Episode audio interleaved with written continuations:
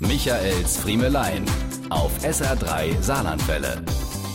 Von wegen stilles Örtchen. Wenn's nach mir ginge, ja, sehr still, zumindest wenn's ein öffentliches Örtchen ist. Ich finde, es gibt ja nichts Unangenehmeres, als auf dem Klo zu sitzen und nebenan geht die Welt unter. Man glaubt ja gar nicht, wie häufig das vorkommt. Und das bei Menschen, die man gut kennt. Ich meine, auf der Flughafentoilette oder im Rasthaus könnte man die Ungehemmtheit des Kabinennachbarn ja noch auf die Anonymität schieben. So nach dem Motto, wir beide werden uns nie mehr begegnen, also ist es im wahrsten Sinne des Wortes scheißegal, feuerfrei.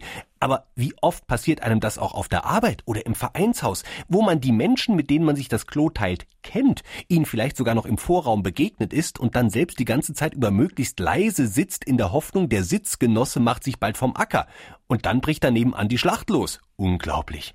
Bei uns Männern gibt's ja zusätzlich noch die Herausforderung Urinalbegegnungen. Die versuche ich ganz gerne zu vermeiden, indem ich, wenn ich den Raum betrete und da schon jemand steht, schnurstracks Richtung Kabine abbiege.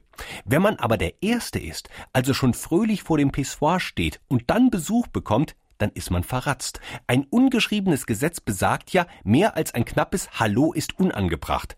Trotzdem gibt's auch in dieser Situation Menschen, die dort tatsächlich eine engagierte Konversation lostreten wollen. Gemorje, ah, hast du Amo gemisst, jo. Hör mal, sag mal, was macht denn der Papa? Hat er noch Gips? Vielleicht darf ich an dieser Stelle mal Folgendes kundtun. A, Nein, der Gips ist schon ab. Und B, ich vermeide ja schon den Besuch von Weihnachtsfeiern, um meine Chefs nicht tanzen zu sehen. Insofern wäre ich dankbar, beim Klobesuch mit Kollegen oder Vereinsfreunden nicht über deren Intervallstrahlproblematik sprechen zu müssen. Okay? Dankeschön. Diese und mehr von Michaels Friemelein gibt's auch als SR3 Podcast.